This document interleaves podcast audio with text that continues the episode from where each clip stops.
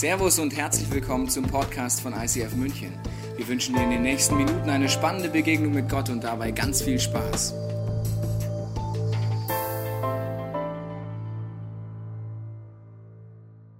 Herzlich willkommen heute an diesem Sonntagvormittag im ICF München.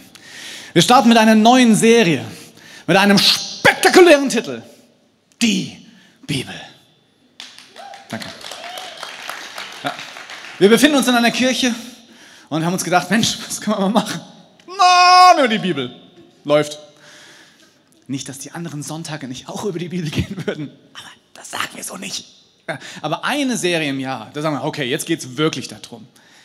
Und das löst sehr, sehr unterschiedliche Emotionen aus.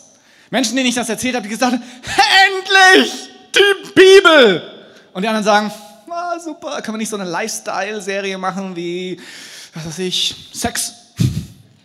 Da ist Britzel drin, da ist Spannung. Dann geben wir noch ein paar Tipps mit praktischen Beispielen auf der Bühne und ein paar Videos. Genau, die Bibel. Warum machen Kirchen das? Warum beschäftigen sich Kirchen Jahr ein, Jahr aus mit diesem Buch?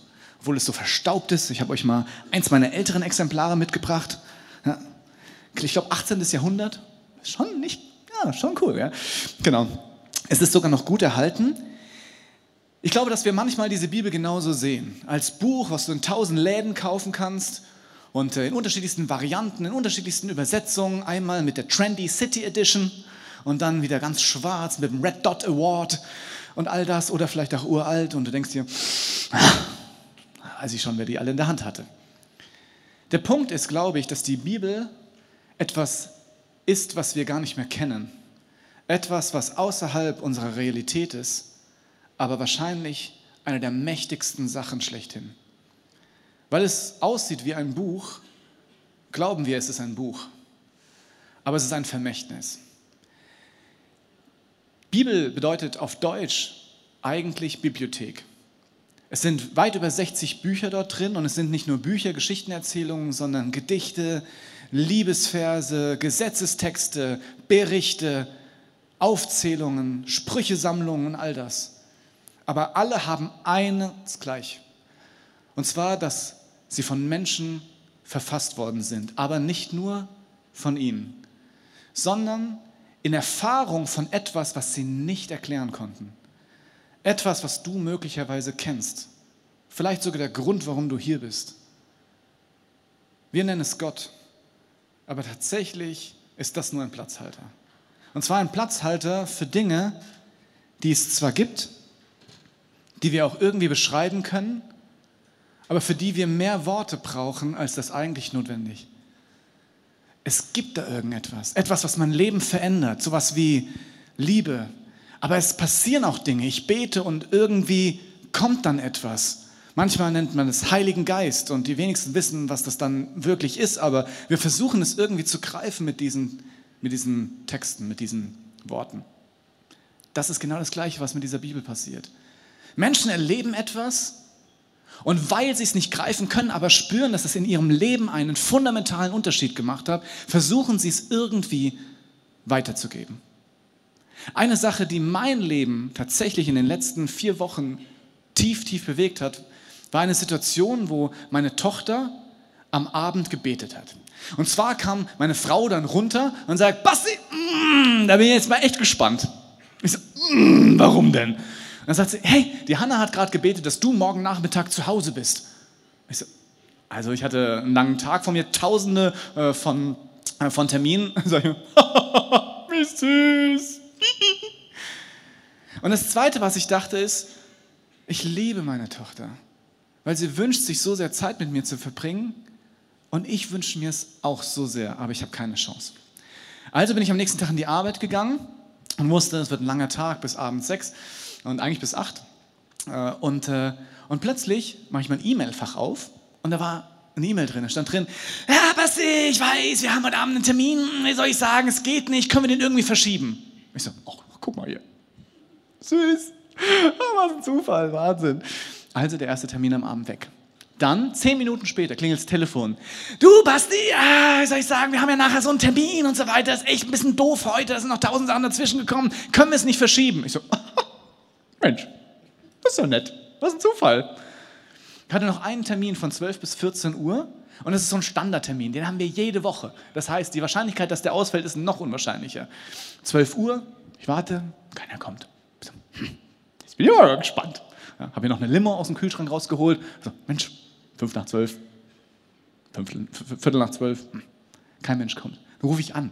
Sag, sag mal, wo bist denn du? Nein, Mensch, habe ich total vergessen. Stimmt, den haben wir jede Woche Termin. Ich so, mhm. so, oh Mann, ich bin gerade auf der Autobahn von X nach Y, ich kann gerade nicht. Ich so, das ist ja echt spannend.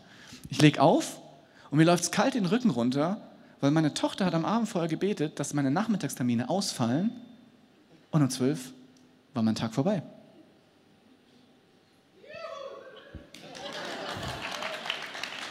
So, für mich ist das nicht real. Mein Glaubensleben ist nicht so, dass ich sage, ich hätte gern morgen Sonne und es ist da. Oder mm, ich habe morgen keinen Bock zu arbeiten, mach irgendetwas. Das passiert, aber nicht in, dieser, in diesem Ausmaß.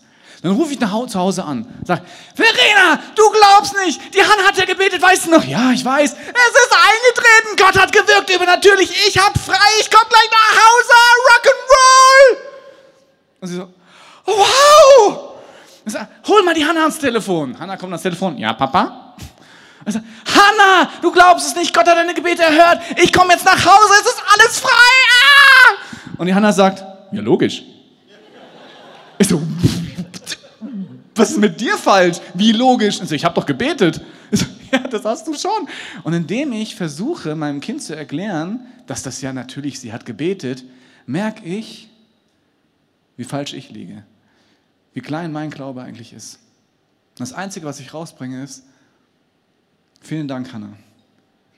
Du bist mir ein Vorbild. Du hast mir gezeigt, was es heißt, dass Gott wirklich Gebete erhört. Und dann sagt sie, tschüss, bis gleich. Und legt auf. Ich packe mein Zeug zusammen und fahre nach Hause. Das ist eine kleine Story von mir mit meiner Familie und Gott. Aber was passiert ist, wenn ich sie dir erzähle, dass ich dir nicht nur die Informationen mitgebe, sondern mein Erleben, die Wahrheit hinter den Emotionen, das, was mich berührt. Und es hat was mit Gott zu tun. Du siehst meine Verstörung, du siehst meine Überraschung, mein peinliches Berührtsein. Die eigentliche Wahrheit dahinter ist, Gott erhört Gebete, aber ich bin verstört und meine Tochter hat es erwartet.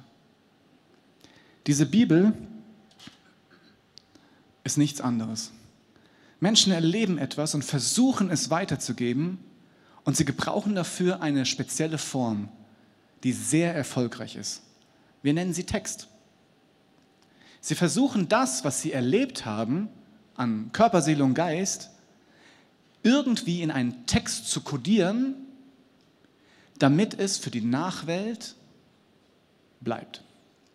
Die Herausforderung ist ein bisschen, dass wenn das das Einzige wäre, dann hättest du jetzt viel Emotion, aber es bleibt nur Text übrig und das weißt du selbst, Text ist tot. Die außergewöhnliche Sache, die dich und mich verbindet, ist, dass wir eine Begabung haben, die, wenn man genau darüber nachdenkt, vollkommen verrückt ist. Wir haben die Fähigkeit, uns in andere Menschen hineinzuversetzen.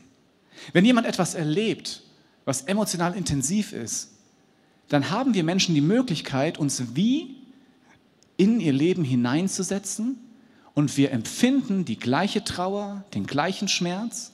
Es geht manchmal sogar so weit, dass man wirklich physischen Schmerz spürt und zwar den gleichen. Und wir erleben die Situation von unserem Gegenüber wie als wären wir selbst drin. Wir Menschen brauchen das, weil wir dann Mitgefühl haben und gemeinsam überhaupt Dinge nach vorne bringen können. Empathie funktioniert sogar dann, wenn, es nicht, wenn ich es nicht direkt sehe, sondern jemand erzählt mir etwas. Wie in dem Beispiel von meiner Tochter. Vielleicht hast du es ein bisschen empfinden können. Etwas, meine Überraschung, meine, ja, meine Freude auch darüber und meinen Stolz auf meine Tochter. Das sind die eigentlich wichtigen Informationen. Nicht, meine Tochter heißt Hannah, sie hat gebetet, XYZ. Das will ich gar nicht erzählen.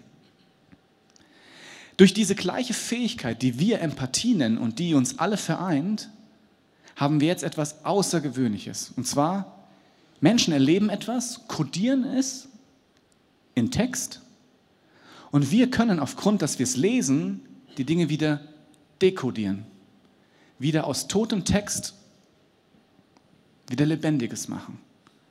Dass das funktioniert, ist in sich verrückt. Aber das ist mega mächtig. Die Kraft der Geschichten ist deswegen so mächtig, weil wir diese Begabung haben. Und aus diesem Grund erzählt Jesus Geschichten über Geschichten. Und wir können die Lebensgeschichten von vielen Leuten lesen, weil wir uns in sie hineinversetzen können und das, was dort ist, für uns erfahrbar machen können. Wir machen das aber auf eine Weise, die wir manchmal gar nicht mehr gewohnt sind. Zum Beispiel habe ich vorhin erzählt, ich habe noch tausende Termine. Kein Mensch glaubt wirklich, dass ich am Tag tausend Termine habe.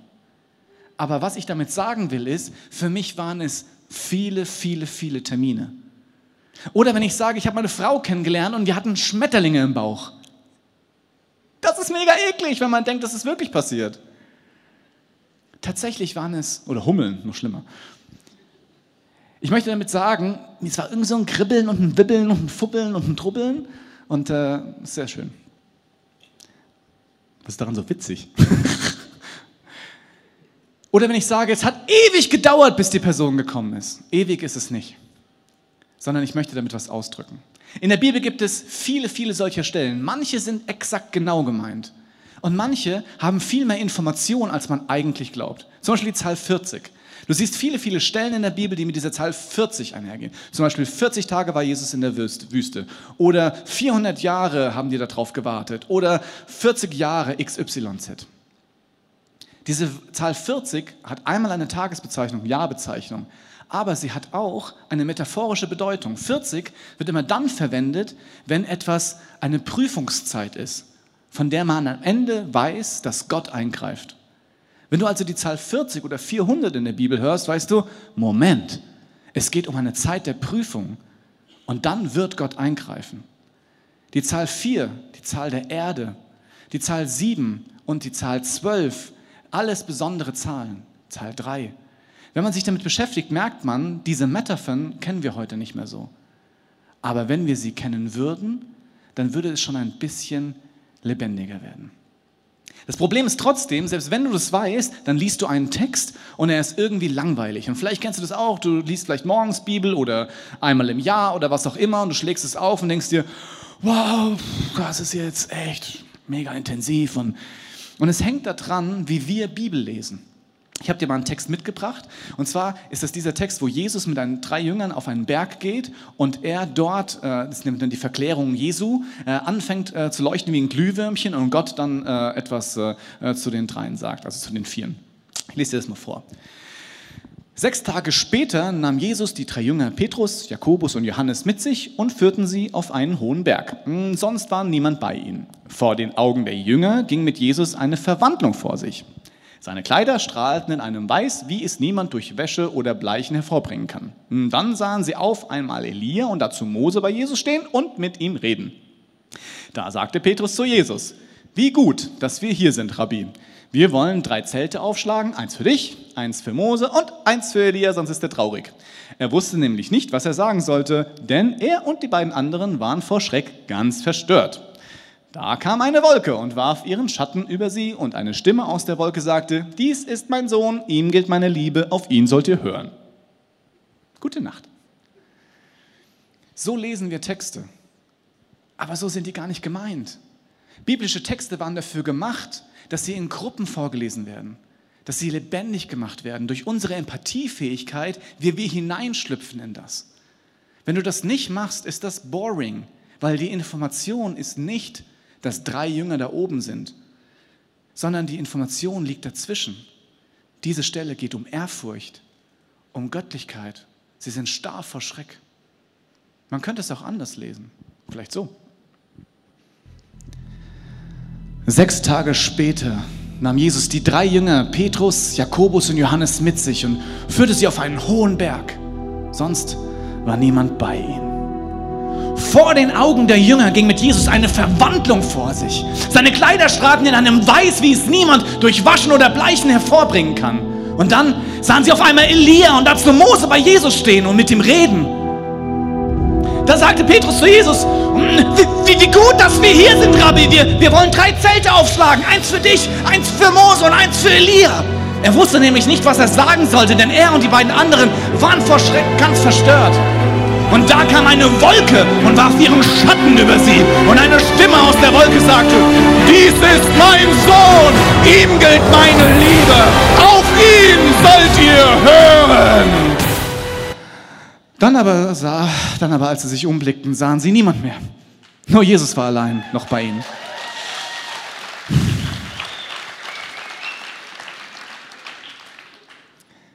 So kann es auch gehen. Wenn man das so liest, merkt man plötzlich, hier geht es um Ehrfurcht. Was dort passiert, ist verstörend. Sie liegen auf dem Boden und sie sind starr vor Schreck. Das berührt mich, nicht das Gelaber davor.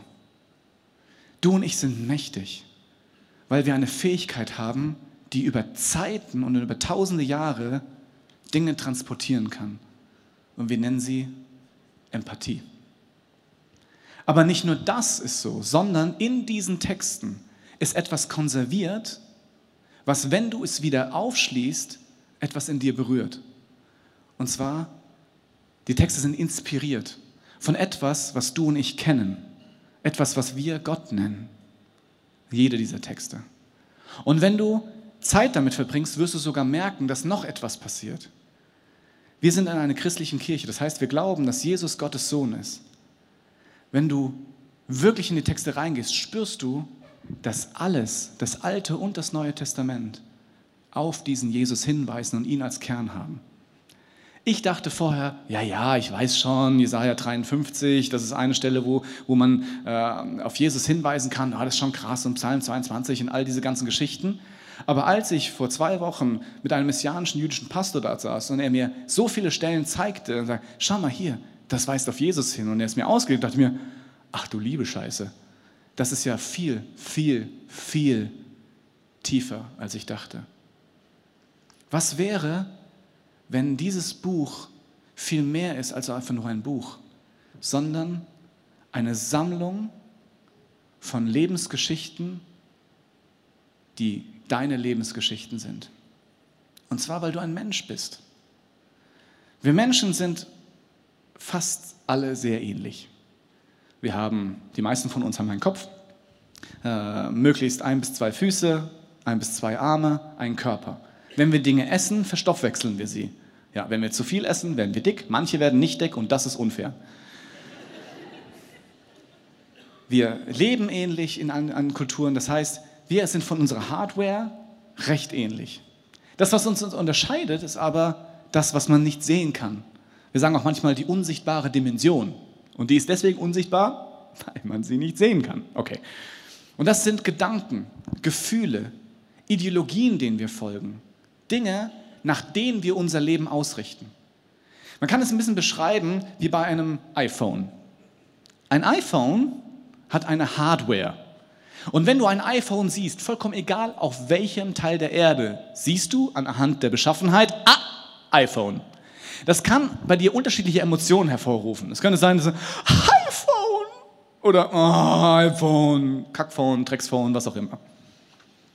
Dennoch kannst du es erkennen. Wir sind Menschen.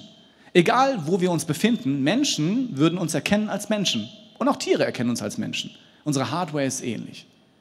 Das Spannende ist aber, dass auf einer Hardware wie auf einem iPhone ein Betriebssystem installiert ist. Etwas, was dazu führt, dass wir Dinge aufnehmen können. Und ich glaube, bei uns ist das unser generelles Mindset. Die großen Züge, an die wir glauben. Und zwar die Dinge, wer bin ich? Für was bin ich hier auf dieser Erde? Und wo werde ich hingehen? Das Betriebssystem. Das, was allem zugrunde liegt. Jetzt gibt es unterschiedliche Konzepte von Betriebssystemen. Eines, das für unsere Hardware gemacht ist und ein anderes, was zusammengesucht ist. Jeder Mensch fängt an, wenn er aufwächst, dass er sich sein Betriebssystem zusammensucht. Wer bin ich? Und wir schauen darauf, was unsere Eltern uns sagen, was unsere Freunde uns sagen. Wofür bin ich hier? Die meisten Erkenntnisse darüber kommen von außen. Und was soll ich hier tun? Ich glaube, es gibt viele, viele Menschen, die genau wissen, was du tun solltest. Die Frage ist, ob das stimmt. Bei so einem Betriebssystem, was ein Flickenteppich ist, vielleicht kennst du das, passiert das, das vollkommen egal, welches Programm du darauf installierst, dass es, wenn es ein gutes Betriebssystem ist, dass die Programme rund laufen. Wenn es ein schlechtes Betriebssystem ist, das Ding ständig crasht. Ich kenne das in meinem Leben. Viele Dinge, von denen ich grundlegend glaube, dass sie richtig sind über dem, wer ich bin, hängen damit zusammen, was ich erfahren habe. Und manchmal crasht mein komplettes Betriebssystem, weil ich merke, mein Leben ist an einem Punkt, wo ich nicht weiterkomme. Oder es geht wirklich etwas kaputt. Beziehungen, was auch immer. Jesus bietet uns etwas an, was außergewöhnlich ist. Er sagt, ich habe ein Betriebssystem für dich, das Holy OS, das Holy Operating System oder das heilige Betriebssystem. Er sagt, ich weiß, wer du bist. Du bist wie ich. Du bist ein Kind Gottes, geboren für Freiheit. Du darfst dich frei entscheiden. Du musst keinem irgendwie etwas glauben. Hör auf das, was tief in deiner Seele angelegt ist. Du bist dafür gemacht, Gutes zu tun und daraus Leben zu schaffen. Das Holy OS. Ich bin der Weg, die Wahrheit und das Leben. Folg mir nach. Installiere mein System, weil es ist das ursprüngliche System. Und hör auf, irgendwelche Betriebssysteme zu installieren, von denen wir alle wissen, dass sie instabil sind. Ist das so einfach? Vielleicht. Gesetzt den Fall, du hast ein Betriebssystem installiert, dann unterscheiden wir uns auch in den unterschiedlichen Apps, die wir laden. Aha. Je nachdem, welches Betriebssystem du lädst, kannst du unterschiedliche Apps laden. Und je nachdem, welche Apps du lädst, kann dein Telefon unterschiedliche Dinge. Geschichten in der Bibel sind wie Apps. Ich kann sie laden, weil diese Geschichten von Menschen erlebt worden sind. Und das, was sie konservieren in Text, kann ich durch Empathie und durch das, was dort drin steckt, dem Heiligen Geist, wieder aufflammen lassen. Und da vollkommen, ist es vollkommen wurscht, was du da nimmst, weil alles ist von Menschen erlebt. Zum Beispiel hier oben. Wie geht Mose mit Gott um? Kennst du diese Story, wo er am Dornbusch ist, das Ding brennt, er ist schon recht verstört und dann sagt, hey, wie, wie, du nimmst, ich soll, ich soll das machen, ich, ich kann das nicht, ich, ich kann ja noch nicht mal sprechen. Und Gott sagt, ich habe dich erwählt. Kennst du Situationen, von denen du glaubst, dass du viel zu klein bist? Aber Gott sagt, ich weiß, wer du bist. Ich bin bei dir. Wir machen das zusammen. Es kommt nicht auf dich an, sondern auf mich. Oder andere Situationen, wie Isaak. Hast du manchmal das Gefühl, dass du auf etwas zugehst, von dem du glaubst, ja, Gott könnte das wollen, aber es sieht mehr aus wie eine Schlachtung als alles andere? Könnte es sein, dass du aber trotzdem tief drin weißt, dass es nicht so kommen wird und du deswegen einfach dein Holz auf deinen Rücken lädst und gehst? Es gibt viele, viele Situationen, Silas im Gefängnis oder das, was in der Offenbarung passiert. Oder die Stiftshütte, die 40 Jahre in der Wüste. Geht es dir manchmal auch so, dass du dir vorkommst, als würdest du 40 Jahre durch die Wüste rennen und du denkst, eigentlich gäbe es auch einen kürzeren Weg? Möglicherweise gibt es einen Grund, warum du durch die Wüste rennst?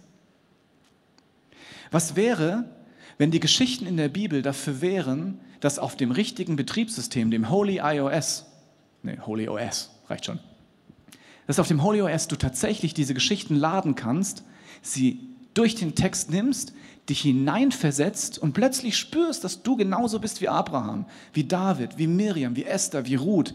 All diese Granaten, von denen wir glauben, wow, das waren wirkliche Promis. Die haben es in die Bibel geschafft und ich nicht.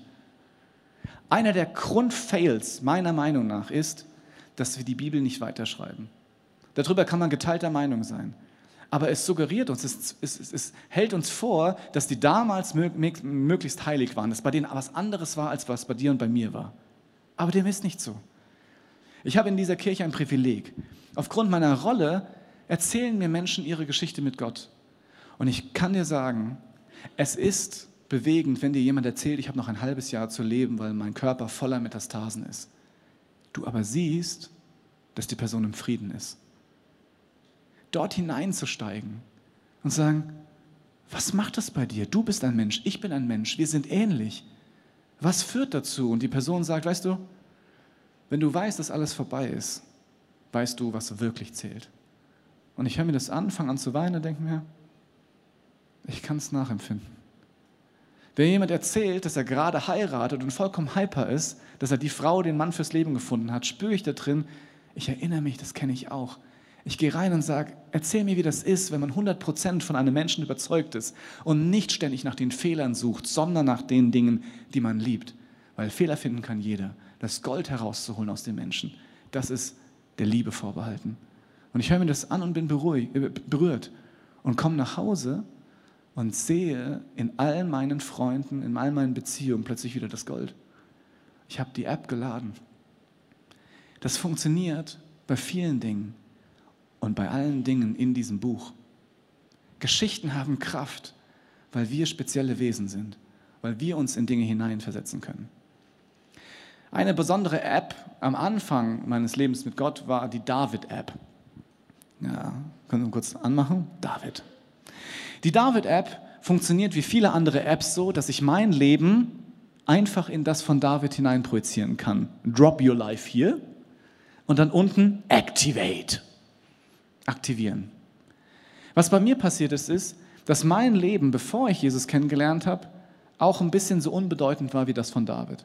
David hat als Kind Schafe gehütet. Und zwar irgendwo in der Pampa. Aber spannend ist, dass er irgendwo in der Pampa Dinge gelernt hat, von denen er nicht wusste, für was er sie mal braucht, aber Gott hat es schon gesehen. Er hat wilde Tiere besiegt und all das. Er hat Treue gezeigt. Und es hat mich an mich erinnert. Seitdem ich denken kann, mache ich, mache ich etwas mit Menschen. Tief in meinem Herzen war schon immer der Wunsch, Menschen zu helfen, ein besseres Leben zu führen. Ich habe Kinder- und Jugendarbeit gemacht, wir haben Vereine aufgezogen, all das. Aber ich habe mich gefühlt wie, es ist herausfordernd und wunderbar zugleich, den einzelnen Menschen zu sehen. Aber es war, es hat was gefehlt. Etwas, was wirklich Heilung bringt. Und nicht einfach nur, hey, ich gebe dir was zu essen. Und dann lese ich bei David weiter, dass Gott nach ihm sucht. Und nicht, weil er so riesengroß ist, weil er so stark ist oder weil er besonders heilig ist oder was auch immer, sondern weil Gott Davids Herz sieht und gesehen hat, was sonst keiner gesehen hat, in all diesen Stunden, wo er alleine auf dem Feld war. Er schickt einen Propheten und er soll den König salben und die sieben Brüder von David sind alle groß und stattlich und er ist der kleinste und jüngste. Aber er geht an allen von vorbei und sagt, den da, den Kleinen, den will ich. Und warum? Weil Gott es entschieden hat. In meinem Leben gab es so viele Momente, wo ich mir dachte, keiner sieht mich. Ich bin klein, ich komme aus einer kleinen Stadt, irgendwo in Hessen, out of nowhere, hinterm Auenland. Aber was ich gemerkt habe, ist, ich habe einen Wunsch, dass Gott mich sieht. So, hey, pick me. Ich bin klein und dick, ja, aber pick me. Und irgendwann gab es den Moment, wo Gott sagt, ich will den da hinten. Und dann stand ich in der letzten Reihe und sagte, ich kann nichts. Wie die Mose-App. Und dann sagt Gott, das ist gut so. Je weniger du kannst, desto mehr kann ich. Ich so, ah, okay. Jedes Mal, wenn die Bühne dunkel ist und kurz bevor ich predige, da stehe, sage ich fast immer das Gleiche. Ich sage, was machst du mit mir hier? Ich weiß überhaupt nicht, was ich sagen soll. Irgendwie, ich habe was im Herzen, aber ich weiß nicht, ob es ankommt. Und dann sagt Gott immer das Gleiche. Ach komm, wird schon gut, hab Spaß. Und dann sage ich mir, okay, ich habe Spaß. Die David-App verändert mein Leben, weil es mich daran erinnert, wer ich bin, wozu ich gemacht bin und dass es nicht auf mich ankommt, sondern auf den, der wirklich Heilung bringt. Was ist es bei dir? Welches Betriebssystem hast du geladen? Merkst du, dass dein Leben an manchen Stellen einfach nicht rund läuft? Möglicherweise auch manchmal crasht? Vielleicht sogar deine Hardware, dein iPhone kaputt geht, weil irgendetwas nicht stimmt? Hast du vielleicht Apps geladen, die dich dazu befähigen, weil du plötzlich merkst, wer du bist Dinge zu tun, von denen du gar nicht geglaubt hast, dass deine Hardware das hervorbringen kann, aber das Ding schon immer in dir angelegt war. Die Fähigkeit schon immer in dir angelegt war. Zum Beispiel mit Gott zu kommunizieren, zu beten und es passiert was, wie bei der Hanna. Zu spüren, wie es anderen geht, zu spüren, was Gott tatsächlich vorhat. Vielleicht merkst du, dass in deinem Leben Treue einen viel höheren Stellenwert bekommt und du fähig bist, viel treuer zu sein als vorher. Barmherzigkeit, Geduld. Vielleicht merkst du, dass du Apps lädst, die Geschichten dieser Menschen hörst und spürst, dass du der gleiche bist und plötzlich freier wirst. Aber vielleicht hast du auch Viren geladen. In irgendwelchen zwielichtigen Foren, wo man schreibt, hey, das ist echt die super App, wenn du das machst, dann wird dein iPhone durch die Decke gehen. Und du lädst es und merkst, da ist eigentlich ein Virus drauf. Es legt dein ganzes Leben lahm. Es macht sogar deine Hardware kaputt. Vielleicht Sucht. Vielleicht merkst du, dass deine Lunge langsam anfängt, weniger Sauerstoff aufnehmen zu können, weil du rauchst. Du kommst nicht mehr die Treppen hoch. Das ist ein Virus. Vielleicht merkst du, dass du, dass du Pornografie brauchst. Dass du merkst, dass du Distanz bekommst zu deinem Partner, weil die Frauen auf dem Bildschirm irgendwie besser aussehen. Vielleicht hast du diese App geladen und du merkst, es macht dich klein und gefangen. Jesus bietet dir aber etwas Außergewöhnliches an. Er sagt, du kannst ein Reset machen. Die Hardware bleibt gleich. Du kannst einfach alles formatieren. Du bist ein Mensch. Und diese Menschen in der Bibel haben etwas erlebt, was du kennst oder nach dem du dich sehnst. Jesus sagt, ich bin der Weg, die Wahrheit und das Leben. Du kannst zu diesem Gott kommen durch mich. Das bedeutet, er zeigt uns, was unser Betriebssystem eigentlich ist, wer wir sind. Kinder Gottes, geliebt, für Freiheit gemacht. Was wäre, wenn du einfach heute alles formatieren könntest, es neu aufsetzen könntest und dieses Betriebssystem laden könntest? Und dann dir diese Bibel nimmst und andere Menschen und schaust, wo der Heilige Geist in ihrem Leben wirkt und du hineingehst aufgrund deiner Fähigkeit von Empathie und es lädst und weißt und spürst, du bist Abraham, du bist Noah, Ruth, Esther, Miriam. Jesus sagt, du bist sogar wie Jesus. Das ist deine Identität. Und du anfängst auszuprobieren, wofür dein Leben gemacht ist dann würde etwas passieren. Dieses Angebot steht. Jetzt, jeden Tag. Das ist das, was ich gemacht habe. Und was passiert ist, ist, dieses Leben macht Sinn. Dieses Leben ist großartig, egal ob man krank ist oder nicht. Und ich merke, stimmt, ich bin nicht kleiner als David, sondern ich bin wie er. Nicht gesehen und doch gesehen. Ich bin wie Mose. Ich weiß nicht, ob ich es kann, aber Gott glaubt an mich. Und ich bin wie Jesus dafür gemacht, ein Kind Gottes zu sein. Sein geliebter Sohn. Du bist sein Sohn und seine Tochter. Ich möchte jetzt beten, dass es ins Herz rutscht, dass diese Geschichten Kraft haben, weil sie real sind und weil sie mit dir zu tun haben, weil sie menschlich sind. Und du das Recht hast, sie anzunehmen als deine Realität. Jesus, du siehst, wie ich hier stehe, wie ich stammel und versuche irgendwie rüberzubringen, was du in meinem Leben gemacht hast. Und ich habe keine Ahnung, was du dir dabei gedacht hast, aber mein, Be mein Gebet ist, dass du es machst. Dass du uns zeigst, wer wir sind. Dass du jedem Einzelnen heute aufs Herz legst, wer er ist und dass du uns die Kraft gibst, unser Leben neu zu formatieren. Mit deinem Betriebssystem, mit deiner Wahrheit, die sagt, hab keine Angst. Ich bin bei dir. Und Jesus, ich danke dir für all die Menschen, die du gesegnet hast. David, Abraham, all diese Großen in der Bibel und all die Kleinen, deren Namen wir noch nicht mal kennen, aber die für dich gestorben sind. Und danke dir, dass du sagst, du bist wie sie, du bist ein Mensch. Und wir anfangen können, unser, ja, unser Vermächtnis in die Hand zu nehmen. Und dir zu vertrauen. Und auszuprobieren und zu entdecken und frei zu werden. Amen. Wir hoffen, dass dir diese Predigt weitergeholfen hat. Wenn du Fragen hast, kannst du gerne an info at icf-moenchen.de mailen und weitere Informationen findest du auf unserer Homepage unter www.icf-moenchen.de.